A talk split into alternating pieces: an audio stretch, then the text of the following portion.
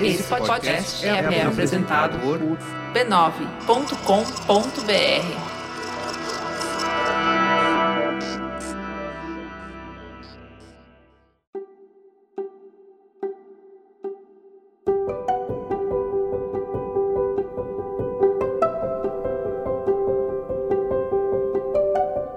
E eu lhe dou as boas-vindas ao autoconsciente. Enfim, um podcast que entende você para você se entender melhor. Eu sou Regina Gianetti, uma pessoa como você em busca de paz interior. Eu fui jornalista, hoje atuo como instrutora de meditação e neste podcast eu sou uma repórter da alma, compartilhando reflexões e ações para uma vida com mais autoconsciência. A minha intenção é que ao terminar um episódio você se sinta melhor do que quando começou.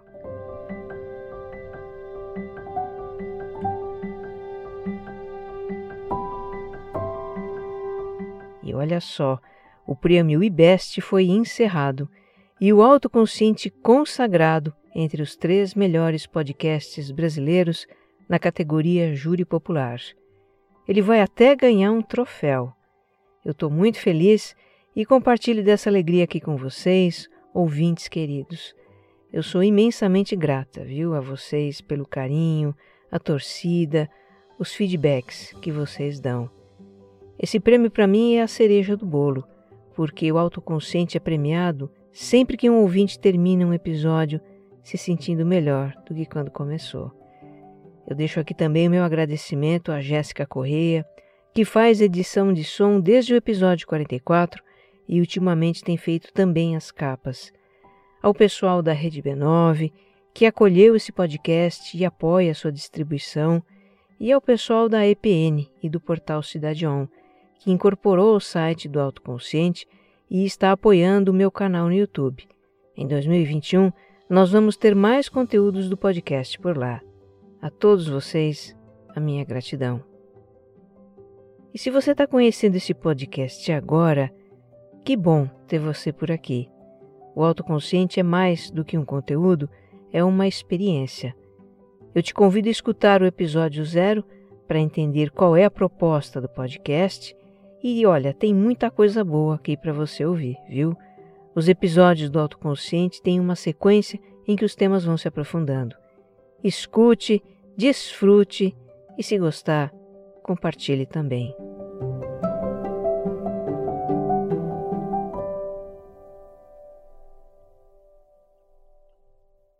Episódio 78 Quando dificuldades trazem algum bem.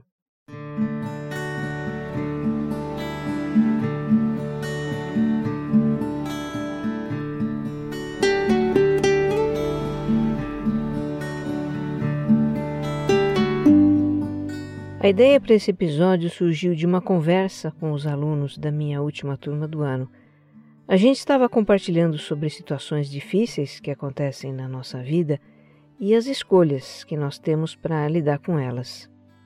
Então a minha aluna Kátia contou de uma ideia que ela teve e que eu achei genial para motivar o filho de 5 anos a fazer as atividades online da escolinha dele e a colaborar com a organização doméstica. Porque a Kátia, trabalhando em casa devido à pandemia, dando atenção para o filho e para o lar e para tudo mais, ela estava ficando maluca. Bom, o que é que ela fez? Inventou um dinheirinho de papel que ela dá para o filho como um prêmio quando ele faz as aulas da escola ou ajuda a família na arrumação da casa, guardando os seus brinquedos. E com esse dinheirinho, ele pode comprar dos pais algo que ele queira, como um doce ou tempo de uso do tablet da família. Então, ao mesmo tempo em que ganhar as notinhas de papel motiva o filho a fazer as coisas, sem a Kátia ter que ficar insistindo, isso também mostra para ele por que a mamãe e o papai precisam trabalhar e até ensina educação financeira, a juntar dinheirinho para adquirir o que ele quer.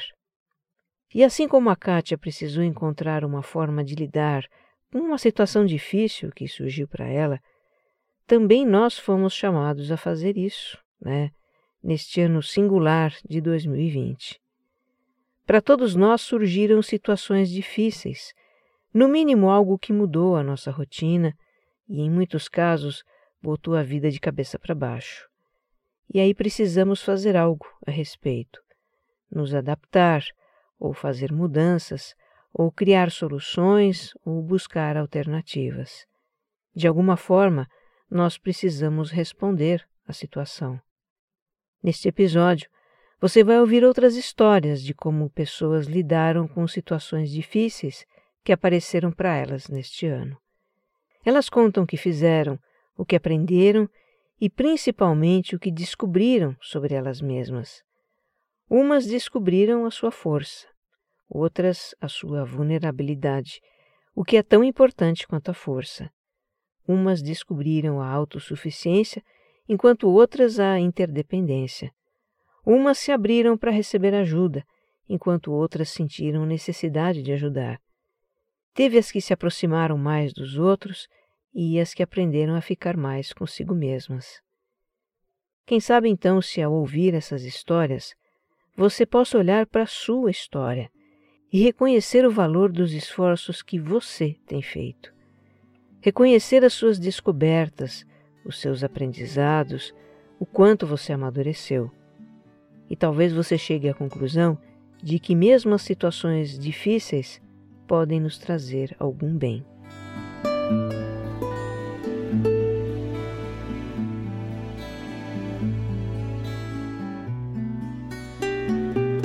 Se você acompanha esse podcast, já me ouviu falar de mindfulness várias vezes, né?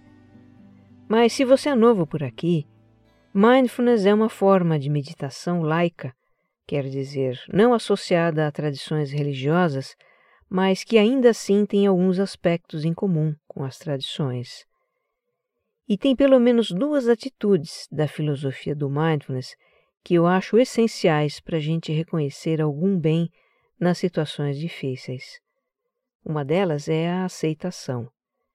Na filosofia do mindfulness, ter aceitação é reconhecer que determinada situação está presente na nossa vida e contemplá-la com neutralidade sem alimentar conceitos nem julgamentos, se é bom ou ruim, certo ou errado, justo ou injusto.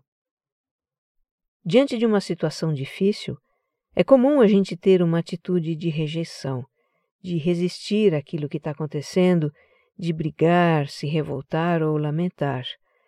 Essas podem ser as nossas reações iniciais. É normal, nós somos humanos, né? Mas passada essa reação inicial, a gente pode escolher aceitar a situação e se perguntar: o que eu posso fazer em relação a isso? O que eu posso aprender com isso? Aceitação é o que a Priscila está praticando. Ela estava vivendo em outro país e decidiu voltar ao Brasil. Pesou bastante para essa decisão o fato de o pai ter ficado doente, e assim ela voltou a morar com a família. Mas o tamanho e o desafio da mudança foram maiores do que ela esperava. Estar de volta à casa da família depois de 15 anos, ter seu pai doente e tentar recomeçar a vida no meio de uma pandemia, bom, ela disse que quase pirou com tudo isso. Ela conta que no auge da sua crise começou a escutar o autoconsciente. Muitas coisas que ela escutou fizeram sentido e ajudaram a ter uma visão diferente da situação. Aceitei que sim, aos 35 anos estou de volta à casa dos pais, dependendo financeiramente deles, ela diz. A Priscila acredita que a situação deve ter um propósito e se agarrou a novos hábitos, emagreceu, está buscando se gostar mais. Agora, aceitação não é uma chave que a gente vira no cérebro. É um processo, tem altos e baixos, idas e vindas. A Priscila se vê às vezes cheia de indecisões e conflitos internos, com vontade de que as coisas aconteçam logo e culpa por não estarem acontecendo.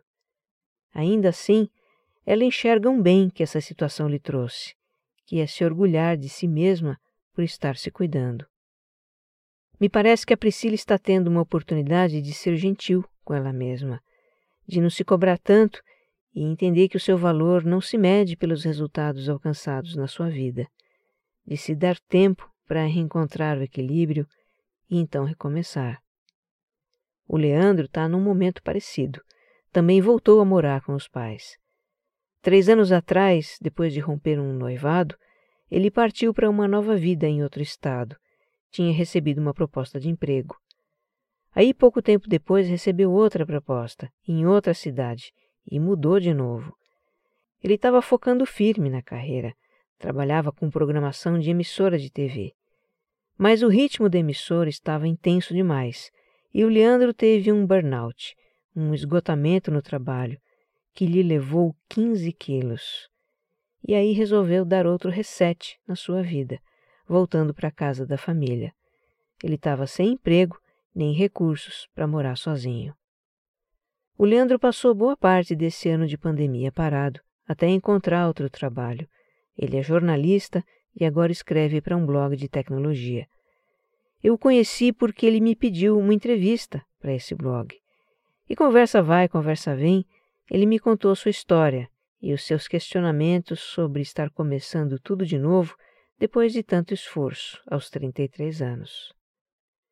Pois é, a trajetória dele está diferente do script. Arrume um emprego, se case, tenha filhos e sucesso na carreira. Mas quem disse que a vida da gente tem que seguir esse script?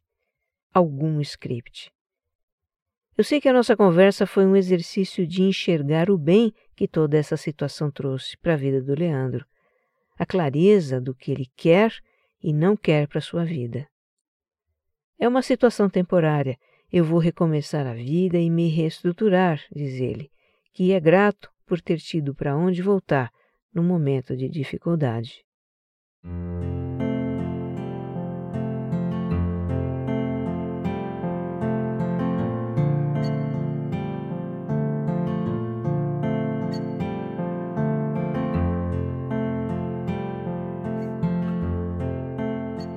Uma outra atitude da filosofia do mindfulness que nos ajuda a reconhecer algum bem nas situações difíceis é a abertura. Abertura é a disposição de experimentar. É comum a gente ter ideias prontas a respeito das coisas, ter certas resistências. E com isso a gente se restringe, se limita e acaba não tendo experiências que podem levar a grandes descobertas. Mas com a abertura, a gente se permite experimentar, mesmo sem ter certeza do que vai dar. Eu vejo essa atitude de abertura na história da Vanessa. Em 2018, ela foi dispensada do seu trabalho como arquivista e naquele momento aproveitou para dar um tempo e curtir a filhinha de um ano. Meses depois, ela voltou a procurar trabalho, mandou currículos por aí, mas não pintava nada, nem chamados para entrevista. Aí começou a bater uma preocupação, e depois uma tristeza, e por fim uma quase depressão. Para complicar, veio a pandemia, que tirou da Vanessa a perspectiva de voltar à sua profissão. E ela começou a pensar num trabalho para fazer em casa, mas não sabia o que. Até que no aniversário da filha, as pessoas elogiaram muito o bolo que ela fez e ela teve um clique. Quem sabe não tem um caminho por aqui. E pesquisando na internet, ela descobriu um formato e receitas de bolos caseirinhos para vender como lanche. A Vanessa conta: No dia 16 de junho de 2020, fiz meus primeiros 12 bolos e, cheia de vergonha, saí para vendê-los em estabelecimentos perto de casa. Para minha surpresa, vendi tudo em meia hora. Aí ela se animou e começou a fazer bolos para vender todo final de semana. Depois montou uma barraquinha de bolos numa feira livre aos domingos. Além de se sentir feliz por voltar a trabalhar, ela conquistou clientes, fez amigos e afastou de vez as sombras da depressão que rondavam sua mente. E a Vanessa parte agora para uma nova empreitada. O marido, que é militar, foi transferido para o Rio Grande do Sul e ela se prepara para abrir o seu próspero negócio por lá. Eu perguntei para Vanessa o motivo da vergonha de sair vendendo bolos que ela sentiu no início. E ela me contou que, na sua profissão de arquivista, ela trabalhava mais sozinha, no seu canto, não tinha que tratar com o público. Mas vender bolos de porta em porta era bem diferente. Ela teve um certo receio de as pessoas não serem receptivas, daí a vergonha que ela afinal acabou superando. Então veja, o que permitiu a Vanessa progredir com o seu negócio foi a abertura. Se permitir experimentar vender de porta em porta, apesar da timidez. E assim, a difícil situação de não encontrar emprego na sua área lhe trouxe o bem de descobrir o seu talento como empreendedora. E teve tanta gente que se descobriu neste difícil ano de pandemia. Por exemplo, a Talita. Ela começou 2020 feliz, com a sua segunda gravidez, mas em abril perdeu seu pai, que andava doente há algum tempo. Ela era muito ligada a ele e se abateu bastante. O baque da perda, mais a novidade de trabalhar em casa com isolamento social, cuidar da filha de quatro anos e do seu lar, grávida, tudo isso junto sobrecarregou a Talita e ela teve alguns problemas de saúde, inclusive. Em julho, a proprietária da casa que a sua família alugava pediu o imóvel de volta e ela ainda teve que encarar uma mudança de residência e estar com tudo pronto para o nascimento da sua filha Bela. Um turbilhão passou na minha vida. No começo eu me senti bem perdida, não sabia como conciliar tudo isso. Tive que aprender a priorizar e resolver uma coisa de cada vez. Comecei pela saúde, porque a saúde estando ok, a casa e a família podem estar ok. Dividi as tarefas por dia. Dia de fazer compras, dia de cozinhar para a semana. Aprendi a organizar melhor as despesas mensais, ela conta. Nesse movimento de simplificar a vida, ela e o marido se deram conta de que não precisavam comprar tanta coisa e enxugaram o orçamento. A economia mensal é tão significativa que com ela eles estão planejando a construção de uma casa. A Talita descobriu suas habilidades de planejamento e que poderia desapegar de muitas coisas. E para além disso, ela sente que o relacionamento da família se fortaleceu. O marido trabalhava em turnos, a filha mais velha passava o dia na creche. E com o isolamento social, todo mundo em casa, os três se reconectaram. A Bela nasceu em outubro e a vida segue o seu rumo. Sinto muito a falta do meu pai. Choro, faço o meu luto. Mas tenho um propósito de vida, uma carreira, uma família. Espero que a gente entre em 2021 melhor do que entramos em 2020, ela diz. Para Jaqueline, a descoberta de 2020 é que ela é muito mais capaz do que imaginava. Ela conta que no trabalho sempre se apoiou muito nos colegas. Sempre perguntei como eles fariam aquilo que eu julgava não saber. Isso já tinha virado um costume, uma muleta para minha insegurança. Quando a empresa em que a Jaqueline trabalhava a colocou em home office, ela se viu na situação de não ter para quem perguntar. Teve que se virar sozinha. E então descobriu que se virava muito bem sozinha. É capaz de criar soluções para situações do trabalho sem pedir ajuda dos colegas. Ela conta: Fico orgulhosa de mim. É bom sentir que eu não incomodo os colegas com perguntas que muitas vezes eu fazia por preguiça de pensar.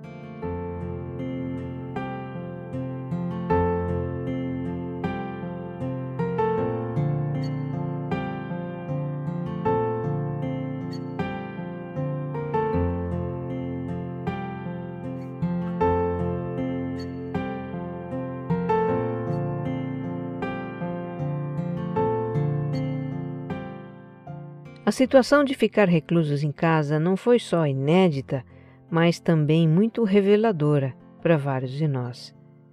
Eu estou aqui me lembrando de um dos episódios que gravei no auge da quarentena, em que eu falei da casa como uma metáfora do nosso mundo interior e do fato de que ficar em casa nos faz olhar para dentro, para nós mesmos e ter que administrar os nossos incômodos. E foi bem isso que se passou com a Isabela. Ela estava acostumada a encontrar alguém para conversar, para abraçar, quando se sentia angustiada com alguma situação. Procurava suas amigas ou o namorado. Era uma forma de escape. Ela conta. Nesse ponto, a pandemia foi a pior coisa que me aconteceu, porque eu fiquei sem esse suporte com o qual eu sempre contava. Mas veio a ser a melhor coisa que me aconteceu, porque me forçou a procurar dentro de mim as respostas que estavam lá. A Isabela aprendeu a reconhecer o que sentia, por que sentia, e a buscar sozinha uma forma de lidar com a situação. Ela diz que hoje se sente mais tranquila e mais adulta por lidar com as suas questões, consultando a única pessoa que pode realmente guiá-la, ela mesma. Já para Ione, a grande revelação do ano foi a sua própria imagem. Ela conta que nunca foi de ficar se olhando no espelho, reparando na sua aparência. Mas aí o que, que aconteceu? Como professora, ela teve que começar a dar aulas online durante a pandemia. No início não foi simples. Ela ensina artes para crianças e as suas aulas são muito sensoriais: pintar, desenhar, colar, botar a mão na massa. E além disso, tem a falta que ela sente dos abraços dos alunos. Mas ela acabou encontrando a sua forma de dar educação artística à distância e de repente estava se vendo o tempo todo no vídeo. E ela diz: São nove meses de frente para minha imagem e eu comecei a criar uma relação comigo mesma. De repente a Ione se pega olhando no espelho, penteando os cabelos, reconhecendo o seu corpo e se olhando com amor. Por que demorei tanto para me olhar, para me conhecer? Ela se pergunta. Ela não vê a hora de poder estar presencialmente com as crianças novamente. Mas por hora pode pelo menos ver os trabalhos e os olhinhos vivos deles no vídeo e ao mesmo tempo reconhecer a mulher que ela é. O Brian também é professor de inglês. Dá para imaginar como ele ficou apreensivo quando a escola em que ele trabalha parou de funcionar devido à pandemia, né? Felizmente, ele diz, os alunos não me deixaram. Consegui continuar as aulas de maneira remota e muito graças à vontade e ao investimento deles. Fiquei muito comovido com o apoio que recebi. Esse apoio motivou Brian a aprender novas maneiras de ensinar e conhecer novas ferramentas. Para ele foi um grande desafio adentrar nesse novo ambiente virtual. Mas no final ele vê claramente um bem que a situação difícil lhe trouxe: desenvolver uma nova forma de atuar como professor. A solidariedade apareceu um pouco mais este ano, né? Felizmente, muitas pessoas foram ajudadas. E mais do que o efeito material da ajuda, de suprir uma necessidade, receber um gesto de apoio, de solidariedade, tem um efeito emocional muito poderoso. Quem recebe se sente amparado, amado, pode até resgatar a sua fé, a sua confiança na vida. E quem ajuda também se sente bem, não é? É isso que a Silvia está experimentando hoje com o voluntariado. Ela se aposentou como médica este ano e estava cheia de planos para curtir o seu merecido descanso. Ia dar aulas, começar uma academia e viajar de montão. Mas aí, com o isolamento social, teve que adiar tudo isso. E, para preencher o tempo, começou a fazer bonecas de pano para um projeto que presenteia meninas carentes. Passei a costurar, pintar, recortar encher e amar essas bonecas. Me descobri artista, diz ela. A Silvia se sente um pouco criança novamente. Ela se vê até conversando com as bonecas, que saem das suas mãos com uma intenção de levar alegria e frescor para a vida das meninas. E quando recebe fotos dessas meninas tão contentes, agarradas com as suas bonequinhas, a Silvia se derrete. Ela, na verdade, encontrou algo que preenche o coração.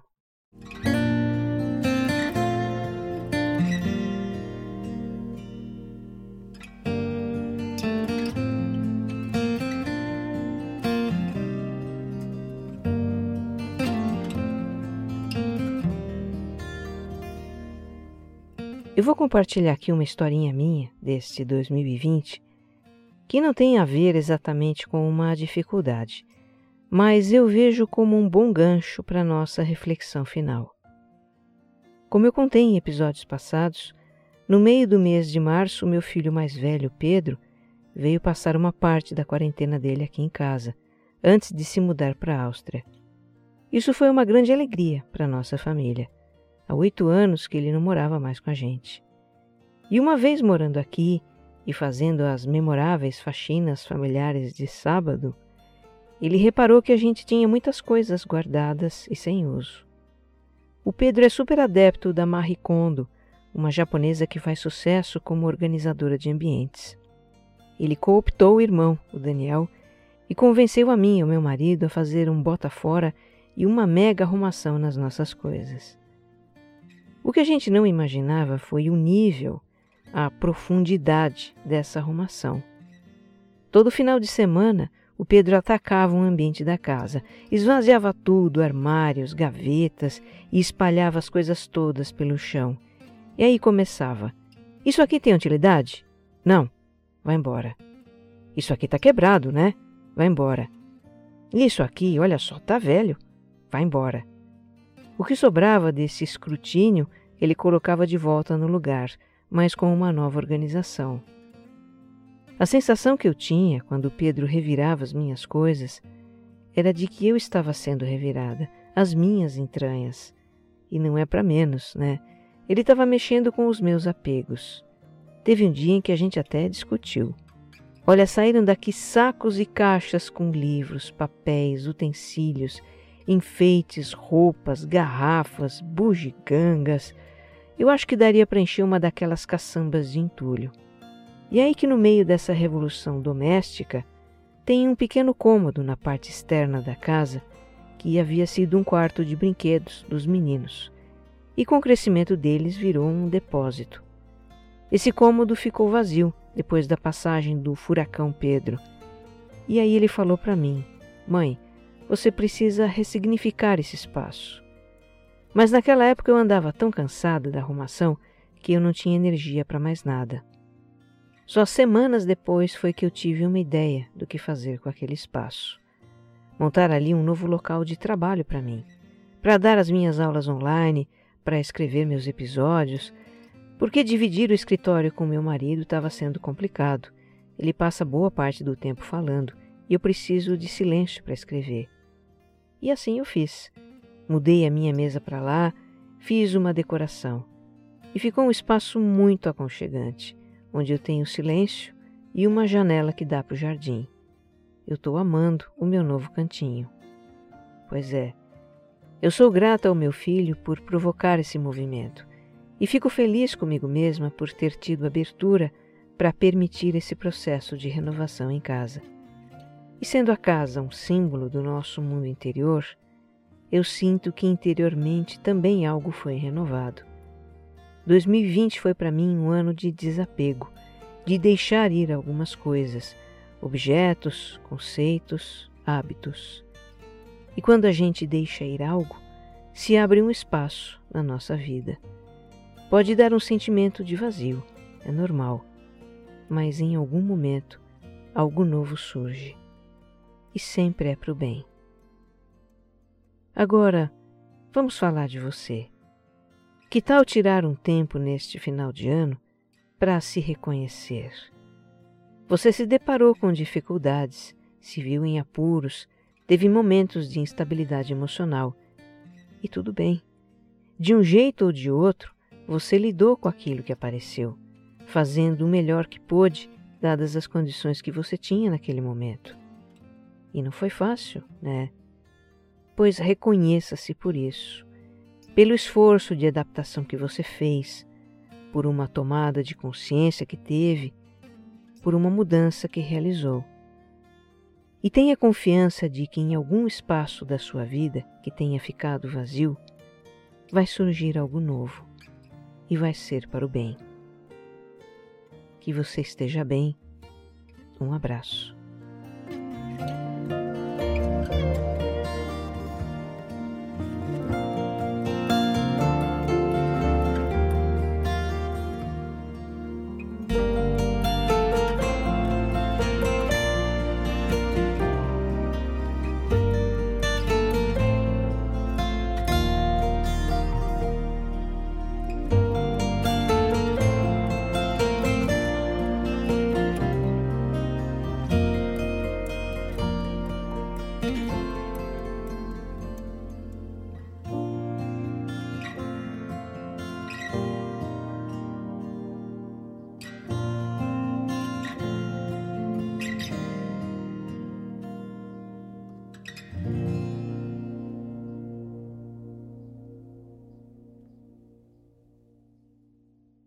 Autoconsciente é um podcast distribuído pela Rede B9.